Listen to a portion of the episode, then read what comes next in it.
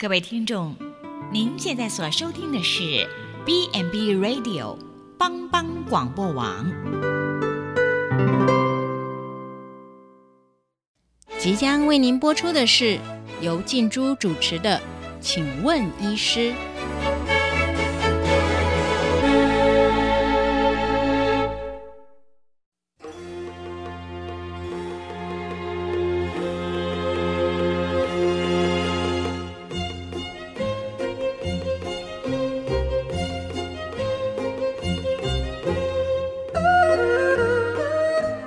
球的听众，大家好，欢迎收听帮帮广播网，请问医师节目，我是主持人静珠。哎，这些年呢，其实啊，演艺圈啊，哈，有很多很优秀的人才啊，因为大肠癌死亡啊，像何阳啊，我们知道了诸葛亮等等的。那更早之前呢，也听到说，哎，像我们蛮尊敬的我们的沈主席宋楚瑜啊，他太太也是这样子的关系逝世。那全呃，国内在整个大肠癌的罹患的情形人数，哎，也是蝉联好几年的第一名耶。那因此呢，最近政府呢一直在推动筛检，那所以我们在医院当中也是啊，常常就呃一直在提醒民众说，哎，早期发现、早期治疗啊，其实大肠癌的存活率其实是很高的。那就我知道的话，其实大肠癌早期好像没有什么症状哎。所以呢，嗯，像呃，我之前有一个同事啊，其实他刚开始的时候，他也是说，哎，一直都有出血情形，可是就没有去管他，因为其实上班很忙啊，那年纪又很小啊，其实也不符合那个五十岁到七十五岁的那个呃粪便筛检的这件事情。那所以呢，等到他发现的时候，说，哎，不对哦，那个怎么嗯情形越来越严重，就已经超过二期以上了。那有人说啊，哎，大肠癌是吃出来的，就吃的太好啊。那也有人说，哎，大肠癌是不是跟遗传有关？那还有人哈，哎，讲的很奇怪哦，他说哦，大肠癌跟跟抽烟啊、环境污染啊、生活习惯有关。那到到底为什么大肠癌的那个罹患率会这么的，就是那数字会这么高呢？那要怎么样子来预防？如果你有这样的疑问。或是想了解更多有关于大肠癌的议题，请别走开。我们进一段音乐，再跟大家一起聊聊。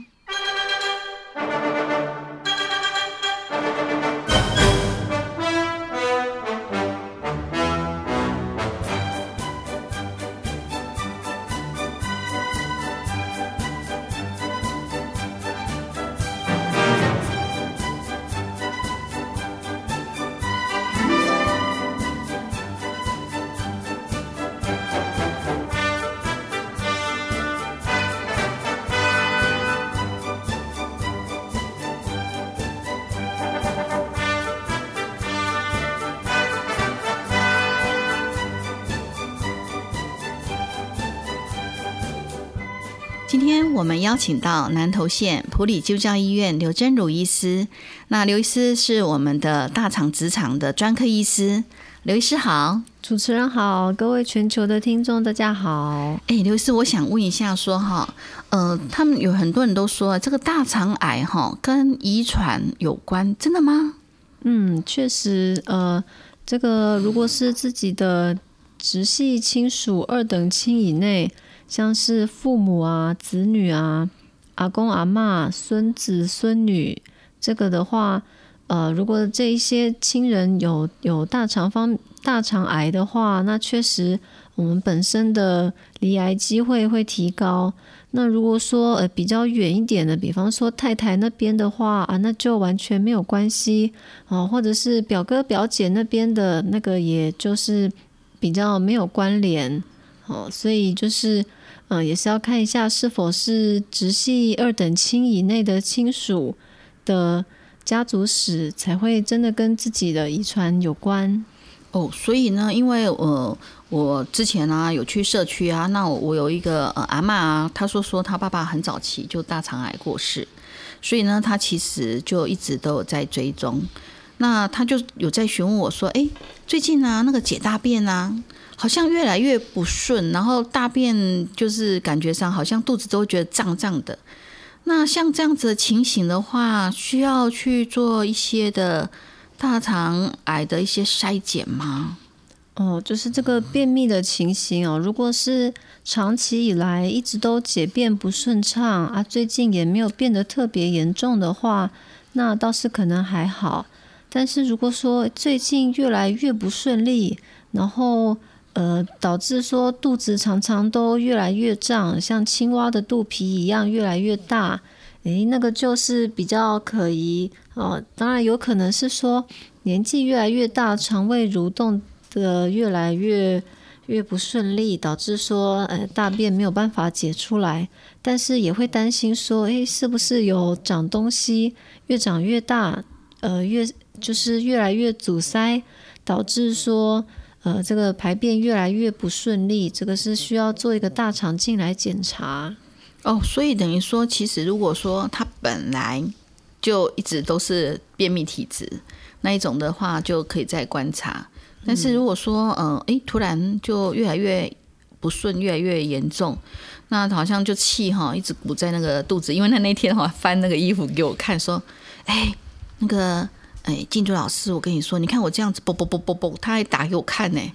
那我就说，哎，你这个是现在才这样子，还是以前就这样？他就说，哎，因为哈，他也没特别注意啦。最主要是因为，其实就是刚才我问到医师的说，哎，他有遗传史，所以他其实有一些害怕。那所以呢，其他的长辈他就问说：“哎，那如果说大便呢，常常都觉得解不干净这种的，算吗？这种跟那个大大肠的问题有有相关到吗？”哦，就是说，诶，我们的大肠癌它如果长在不同的位置，它的症状表现都会不太一样。哦，如果说长在直肠很靠近肛门的地方的话，那越长越大的时候，就会觉得。肛门口好像有东西塞在那里，嘿，会觉得好像是不是有大便？那想要去厕所排，但是又排不出来，这个叫做一个里急后重的感觉哦，重重的啊，急着想要去上厕所，但是上都上没有。那也因为有这个呃有有肿瘤塞在肛门口的关系啊，大便都只能细细的才能挤过去，那这也是一个警讯。哦，所以呢，礼急后重，哦，这个是非常重要的一个呃观念，这样子。那所以等于说，嗯，那这个大肠癌跟痔疮，好，到底我们要怎么判断？因为哈，其实刚开始的时候，我刚才前面提到我那个同事，哎，他就说啊，他那时候本来以为哈是痔疮，所以呢，因为虽然大便有一点血。但是因为工作其实很忙，所以呢，他没有去注意到。然后呢，我想要问说，这个痔疮跟大跟大肠癌这个到底要怎么区隔啊？哦，痔疮流血确实是有的人他比较比较不巧，就是刚好有痔疮又流血，那呃肠子里面也有长肿瘤或息肉在流血，所以说。呃，我们在肿呃痔疮开刀之前，一定要请医生帮忙做一个大肠镜，或者是呃只做下半段的乙状结肠镜，看一下有没有其他的出血的原因哦。因为肿瘤长到太大的话，它也是会开始流血。那我们确定没有其他流血的原因的话，才去开痔疮。哦，所以等于说，其实如果说，譬如说我有痔疮。可是呢，我也怀疑，特别是说刚才说的有家族史，嗯，那我也怀疑，嗯，是不是有可能有大肠癌？所以，那我可以说只做大肠镜检查，然后不要去管痔疮吗？哦，这样子哦。当然，痔疮的话，你也可以选择不要开刀，先用呃改善生活习惯哦，或者是擦药膏、泡温水、塞塞剂的这些。保守治疗、药物治疗来处理，通常痔疮就会好很多了。哦，所以等于说痔疮归痔疮，然后大肠镜的呃大肠癌的筛检归大肠癌的筛检这样子。嘿，那像有时候呢，有些人问我说：“哎，为什么会左下腹啊，或者是下腹部会种闷痛的那种的？这种跟大肠有关吗？”呃，这个比较常见的情形是，如果便秘很严重的话。呃，这个大便把肠子塞得满满的、胀胀的，这样子其实当然也会痛。所以呢，就是问自己，自己观察一下，诶，如果说排便完之后，这个痛会不会变得比较好？啊，如果这个解完便之后，肚子变得比较舒服，就不会这样痛的话，那多半是便秘的关系。那如果说不管有排便没排便，二十四小时都有这样子闷闷的痛的感觉的话，那就比较担心是不是，呃，也是担心长肿瘤长得比较大，然后呃附着在这个我们的腹膜上面。腹膜的话，它是腹腔内呃比较有神经分布的分布的。一个部分，所以说，如果肿瘤长得比较大，牵扯到腹膜的时候，就会开始有这个闷痛的感觉。那如果到这种，呃，肿瘤长到肚子有点痛的时候，那都是已经长得比较大、比较晚期了。所以说，肚子痛的话，千万不要忽略哈。嗯，对啊，因为 我那个同事真的是，呃，也不晓得该怎么说，就是因为他就反正就忙嘛，所以呢，哎。他可能呃跟我说，哎，他其实就是常常腹部闷痛。那像刘医师说的一样，哎，其实他上完厕所，他本来也是想说，哎，是不是痔疮？后来又想说，哎，可能是便秘。就后来其实去做大肠镜之后，发现哦，有痔疮，有便秘，但是是他大肠癌都有 都有。对，所以呢，这个词其实呃真的是呃，刚才刘医师有特别提醒的说，其实要常常自己去观察。对，那我想问说，呃，刚刚哈其实有提到说大肠癌是吃出来的疾病，真的是这样子吗？哦，是确实是大肠癌，除了我们一开始讲的跟遗传也有关系，那其实跟饮食也非常的有关系。啊，大肠癌也可以说跟呃高血压、心脏病一样，是一个文明病。那吃什么才会嗯才会容易罹患大肠癌呢？通常是。肉食性，呃，就是以吃肉为主的饮食哦，尤其是吃到烤焦的东西，那个都会呃比较容易造成大肠癌。那相反的，如果是以以素食为主，多吃青菜水果的话，那确实这个大肠癌的发生机会会比较低。这是一个呃全世界的大肠癌的。大肠癌的危险因子统计出来的结果，那呃，抽烟呢，环境污染这个倒是，嗯，是比较没有关系，但是我们还是要避免，因为这个都跟肺部的健康有关。所以等于说，呃，其实呃，有关于肉食的这个部分，肉食的部分，如果说，哎，有的人说没有一餐没有吃到肉，他就好像没办法活到明天的感觉，所以像这种人的话，可能就要很小心，特别是油炸。油炸会比较严严严重吗？还是肉食就会就会有这个几率？诶，主要是肉食就会有，还有烧焦的烧焦的部分也千万不能吃哦。烧焦，对啦，因为哈，其实呃，很多我们台湾的民众的话，其实还蛮喜欢烤肉的。我看哈，所有的那个节日啊，都在烤肉，因为烤肉是一个联系呃家家庭一个非常重要的方法。不过倒是不用一定要用烤的方式嘛，联系呃。亲，的，就是亲情的话，也是可以用其他的方式来处理。那刚刚也有提到说生活作息，那像生活作息，如果说因为有的人很忙啊，然后可能日夜颠倒啊等等的，像熬夜啊等等这些，这些跟大肠有关吗？呃，短期来说是没有关系的，但是呃，我们的大肠癌它要从一个呃在大肠原地的细胞要进展成一个。呃，进展成一个具有侵袭转移能力的一个呃转移性大肠癌的这个过程中，是是一个大肠的癌细胞跟我们的身体的免疫细胞的一个拉锯战。所以说，呃，如果我们的免疫力降低的话，确实是会比较比较没有办法去控制到自己的的这个。如果说已经有大肠癌的话，会比较难控制大肠癌的转移，这样。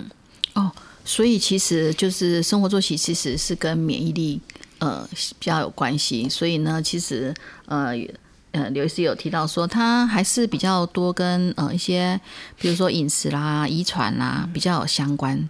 好，那我们先进一段音乐，再继续聊聊有关于这个大肠癌的呃议题。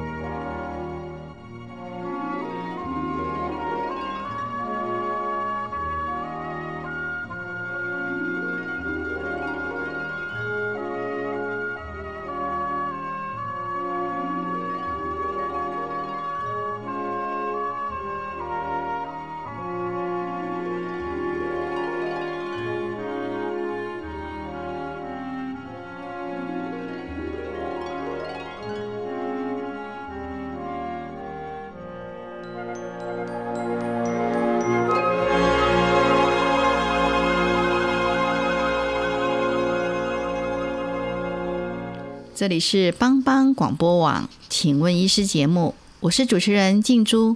哎，我们刚才跟那个刘医师提呃聊到有关于大肠癌这件事情，那我想请教刘医师说，哎，那我们要怎么样子来预防大肠癌啊？呃，也就是说，刚才提到的这些呃容易造成大肠癌的因子，就是都要去避免呃，例如说多吃青菜、水果。哦，肉食或者是烧焦的食物不要去吃哦。呃，当然不是说要做纯素纯素食啦，那但只是也不要说以肉食为为主哦。那呃，如果说家族里面呃直系二等亲以内有大肠癌的这个家族史的话，那我们就是可能五十岁以前就可以开始。呃，定期的来做大肠镜，看看呃有没有大肠息肉。哦，所以等于说，呃，预防这个大肠癌的部分，其实就是生活作息、饮食的习惯，然后特别是刚刚刘医师有提醒我们的说，如果家族是有遗传遗传史的部分，呃，五十岁以后可能就是要需要呃做一下呃第一次的那个大肠镜的检查。那我知道说，呃。坊间其实有蛮多的健康检查的部分啊，那他常常会抽一些什么癌指数的部分，那跟呃大肠癌比较相关的癌指数有有吗？哦，有，在你的健检报告上会看到 CEA 跟 CA 一九九这两个癌指数，那这个癌指数比较高，哦，就是呃大家就会比较担心，那这样我是不是有癌症呢？那其实这个指数，它除了在呃离癌的人身上会比较高，那其实大肠发炎啊，或者是呃某一些良性的状况，很多状况都会让癌指数升高。所以说，呃，这个癌指数它可能只是一个警讯，呃，就是说可以可以去做，可以提醒我们去做粪便潜血或者是大肠镜。哦，或者是过一阵子再抽看看这个癌指数。那我们这个癌指数不，诶，不会有人用来筛检，因为癌指数高跟大肠肿瘤的关联性比较低。那粪便潜血高跟大肠癌的关联性反而是比较高的。所以说，癌指数高起来，这个我们是不用太担心哈，可以去做个粪便潜血或大肠镜。如果没事的话，那就没有关系哦。所以等于说，哈，其实这个呃，健检、健检抽血检查癌指数如果增高的时候，其实呃，反而应该是先去做一下呃，就是我们的粪便潜血反应，然后看看说，哎，有没有那个潜血阳性，才去担心这样子。对对对。哦，所以这样子的话，可能呃，大家就会放心一点，因为呃，有有些人他会觉得说，哎呀，这个。因为现在大肠镜，呃，大肠癌其实蛮多的，蛮听听到蛮多人得到的情形，所以呢，可能很多人都会害怕。那我想请问说，哈，呃，那如果说真的那么运气不好啊，那我们得到了大肠癌，那我要怎么知道说，哎，它是第几期啊？哦，如果真的，呃，如果真的很不巧发现说，哎，自己是大肠癌，那我们会先做一个电脑断层。哦，做电脑断层的目的就是说，我们先看一下周围的淋巴有没有转移。哦，如果淋巴有转移，那是第三期。再看一下肝脏或者是肺脏有没有转移。如果有这个远端的转移的话，那就是第四期。那这个的话，就跟呃这个是第几期，就会决定了我们要怎么样治疗，开刀还是不开刀，化疗还是不化疗。那，呃，如果说没有转移的话，我们这个大肠癌就是可以用手术来治愈的。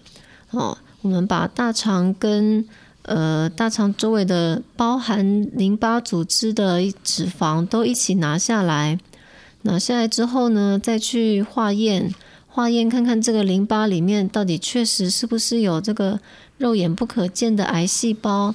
那那个时候才是最准确的，看说我们的淋巴有没有转移。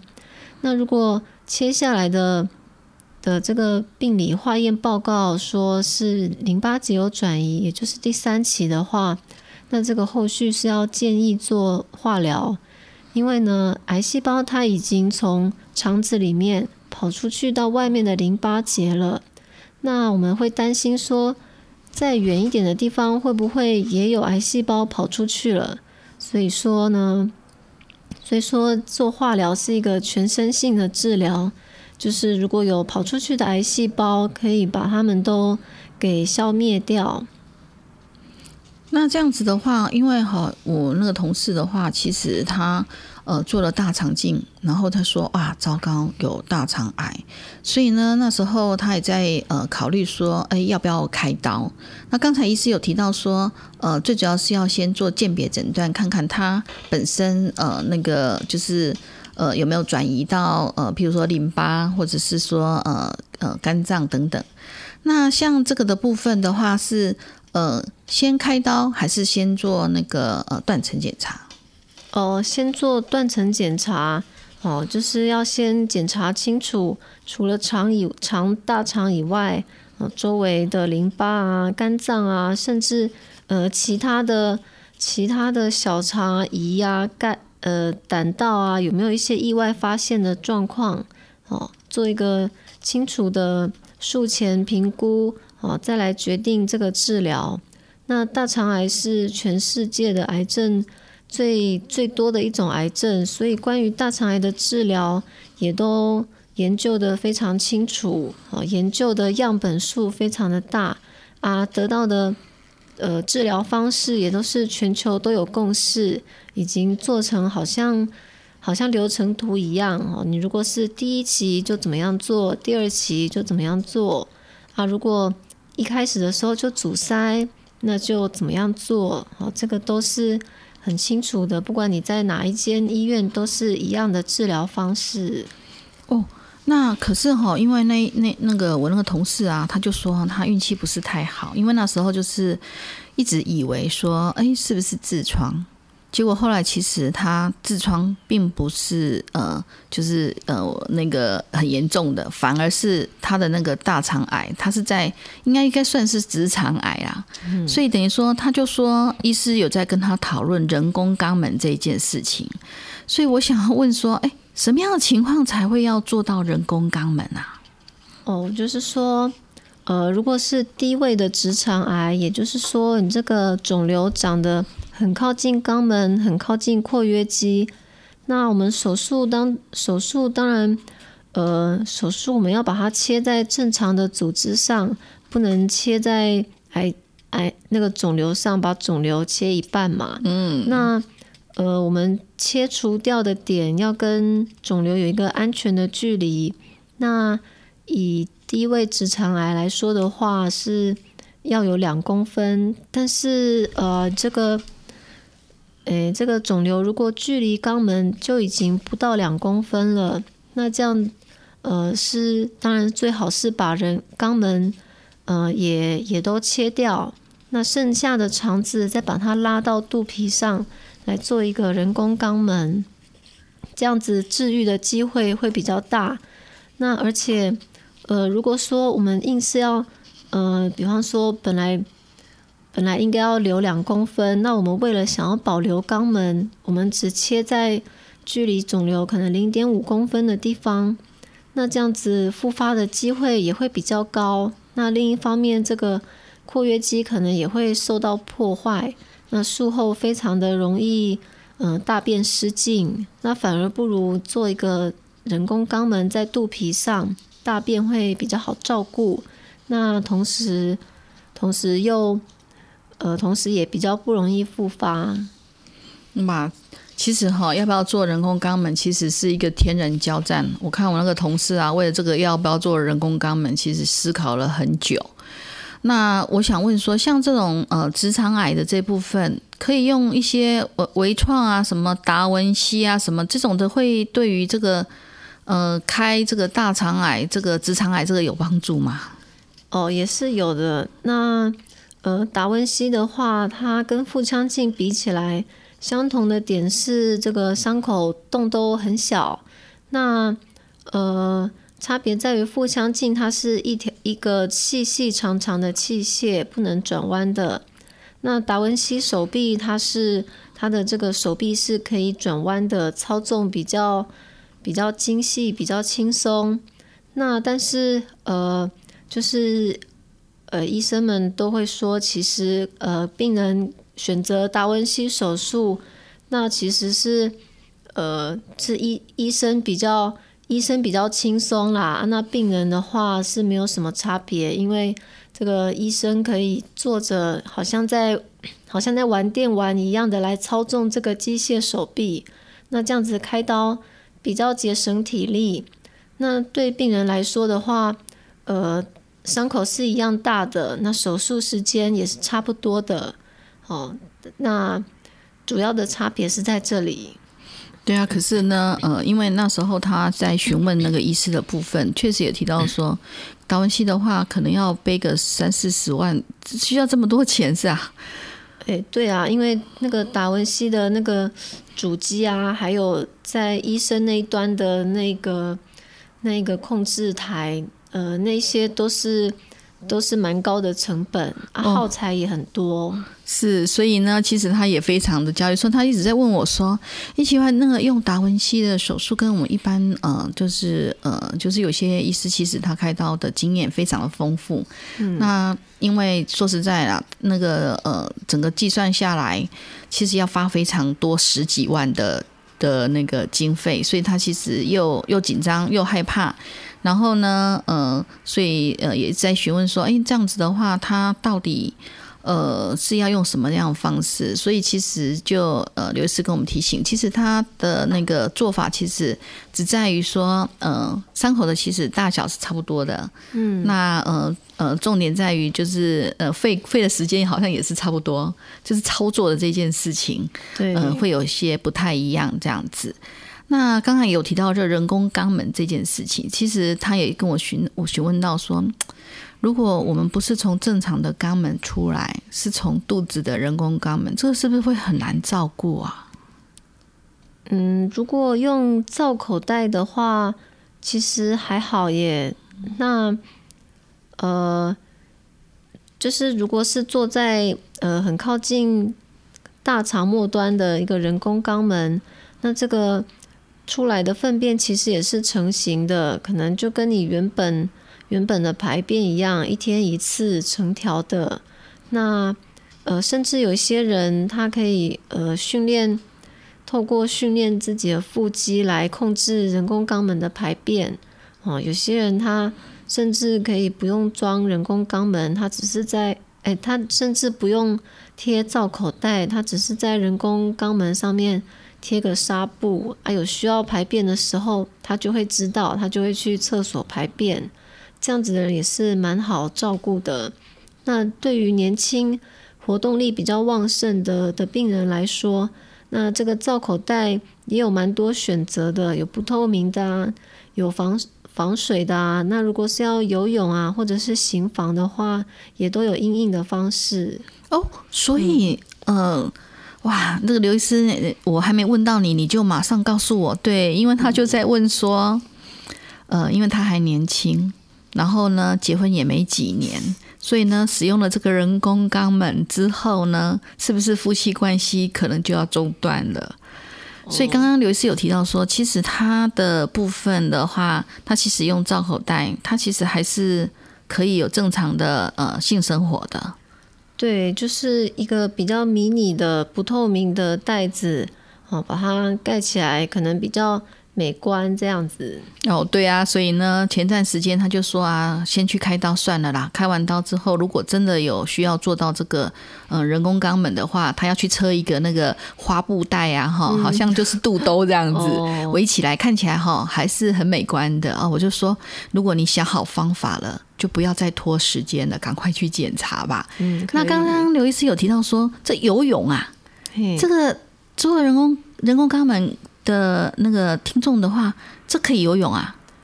呃，就是因为那个袋子本来就有防水嘛，那呃，你如果贴的只要是不会因为水然后就脱落的话，那那当然这个就是这个它它不会掉下来。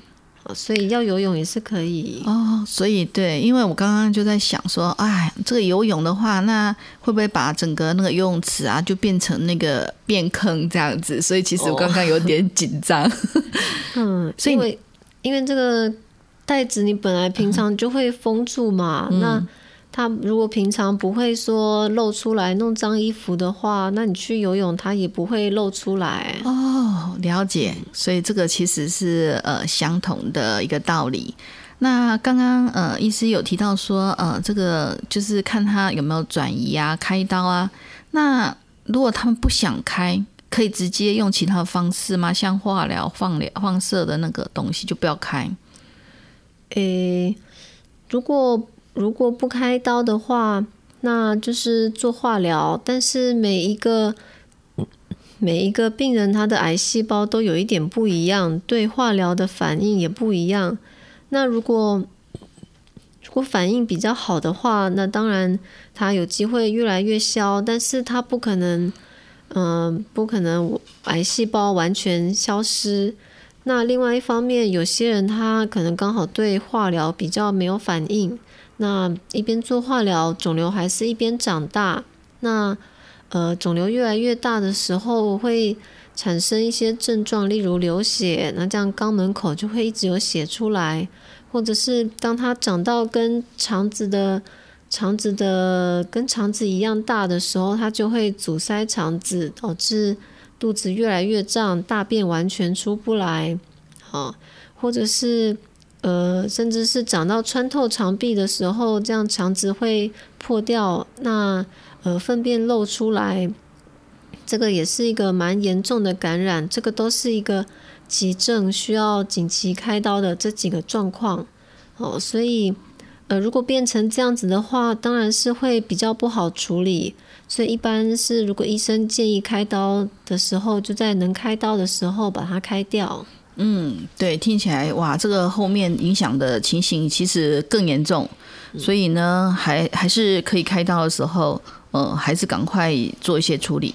那我想问说，因为我那个同事他有问说，哎，他因为长得比较靠肛门，嗯，所以呢，意思就说哈，哎，你要不要先做一些放化疗，把它缩小，再来开刀？为什么要这样子？哦，就是说，呃，因为呃，这个直肠的话，它因为离腹腔比较远，所以才能做电疗。那如果是在腹腔里面的，呃，例如左边的大肠或右边的大肠的肿瘤，就没有办法做电疗，因为同时会伤到整个腹腔里面的器官。所以，如果是直肠，哦，在这个直肠周围，就是屁股的一些脂肪啊组织，没有什么容易受伤害的组织，这个部分才可以做电疗。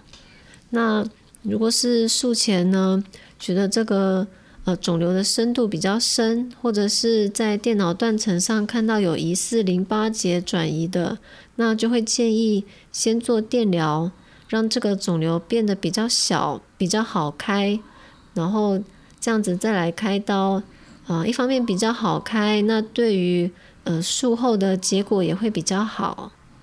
哦，所以原来呃，这个这个呃，可不可以做电疗这件事情，其实还有部位的问题，并不是说所有的呃大肠癌都可以使用这样子的方式。对对对，那我想问说，因为呃，刚刚我我社区那个民众啊，那他其实他们的年纪都越来越大了啦。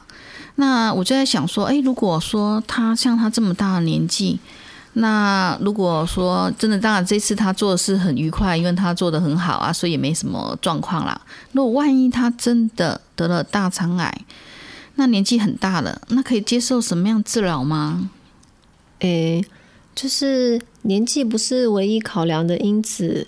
嗯，如果说这个阿嬷八九十岁，但是她在家里面都是行动自如、生活自理，哦，可以走来走去，那也没有在吃高血压、糖尿病、肾脏病、心脏病等等慢性的药物、慢性疾病的话，那表示他的体力不错，可以来，呃，可以甚至是开刀也可以。那在我们普基有呃，目前开过年纪最大的阿嬷是八十四岁，哦，那她八十四岁啦，对他也是开腹腔镜手术。那他术前就像我刚刚讲的，是一个健康有活力的阿嬷，所以像这样子的话，他确实他确实可以是来开刀哦。那开刀之后，他也蛮顺利的，也是术后七天左右出院。那那如果说诶年纪比较大，看起来看起来也是体力不错，可以开刀。那但是来开刀之后，嗯，后续住院就引发肺炎啦，呃，泌尿道感染、胃出血等等的并发症，住一次院就住的七荤八素的。那后续的化疗啊，这些可能就不比较不考虑。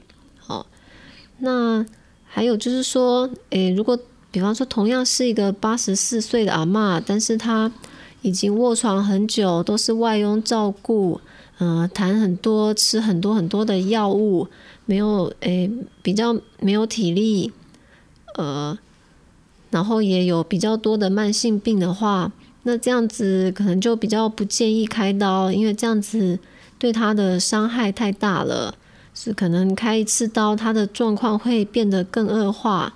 那对他是没有帮助的，哇！所以其实呃，手不手术这件事情，做不做治疗这件事情，其实是跟呃本身我们听众的呃健康状况有关，倒不是说完全考虑到有关于年龄的这部分。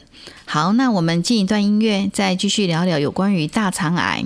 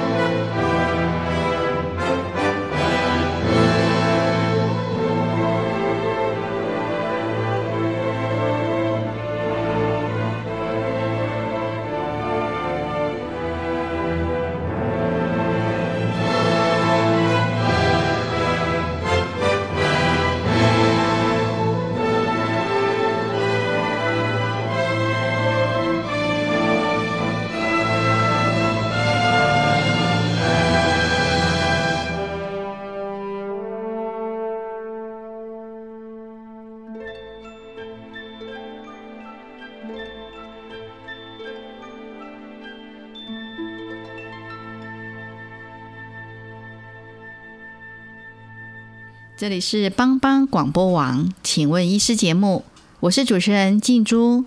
刚刚我们呃跟刘医师聊到有关于大肠癌这个年纪的问题，哈，年纪其实不是最重要的，是呃阿妈或者是阿公他们的呃健康情形哈，才是我们在呃接受。呃什么样的治疗，或者是呃接受什么样子的一个处置，呃需要考虑到的。那因为刚刚有提到开刀的部分，那我想接下来询问医师有关于化疗这件事情。那如果说呃，因为它有一些转移，然后可能需要用到化疗，那这个化疗的话有没有什么样的反应，或是说会有什么样子的并发症是要我们听众注意的？哦，大部分的人做化疗的话，会比较觉得恶恶心、呕吐、吃不太下哦，或者是全身。狼神神，嗯，这样子，这个是一个比较常见的反应。那当然，我们也都有，也都有止晕止吐、帮助食欲的这种药物可以来搭配。那坊间也有一些呃化疗专用的营养配方，来帮助缓解这些情形。那这样子的话，我们在做呃大肠癌的一些治疗之后，那追踪的部分大概都会是怎么样子的情形？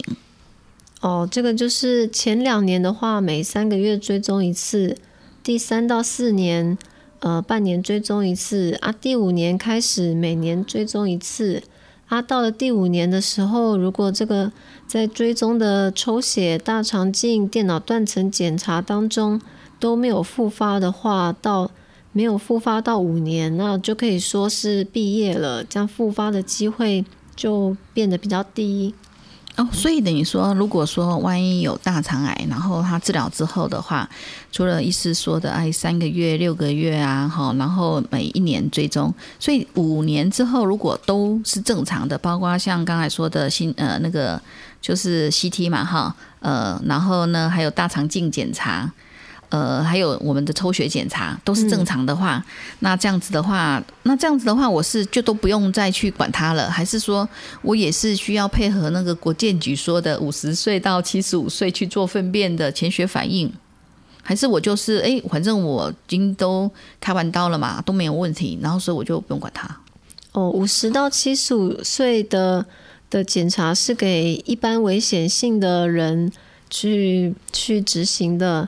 那呃，如果已经有大肠癌，那已经不是一般危险性的人，那我们就固定的一年回诊一次，这样。那回诊的话，医师的话会叫我们做什么？是还要做大肠镜吗？对，主要是看大肠镜，看看有没有新的息肉，看看呃切掉的地方有没有再再长长出来。哦，所以等于说这个就是所谓的说呃治疗后会不会再复发的意思。对对对，哦，所以等于说，呃，其实，在整个大肠癌的那个治疗之后，他还是要定期的一些追踪。然后呢，有没有说，呃，要注意生活上要注意什么样子的呃习惯？譬如说什么饮食啊，跟肥胖那些运动有关吗？诶，可能还是注意免疫力的部分哦，就是体力、免疫力。那呃，癌症的癌细胞的转移，可能就是呃。现在都证实，癌症的转移跟免疫系统是关联是非常大的。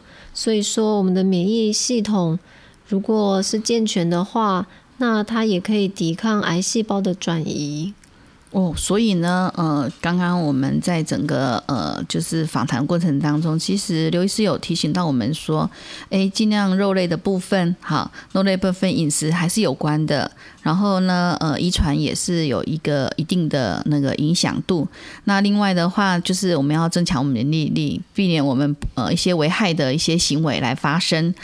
我今天非常呃感谢刘医师到我们节目当中啊，给我们有关于大肠癌相关的呃宝贵意见。那我们谢谢刘医师，谢谢。那如果您对我们的节目有兴趣，欢迎锁定由帮帮广播网直播的《请问医师》。感谢全球听众收听，我们下周空中见，拜拜，拜拜。送你一份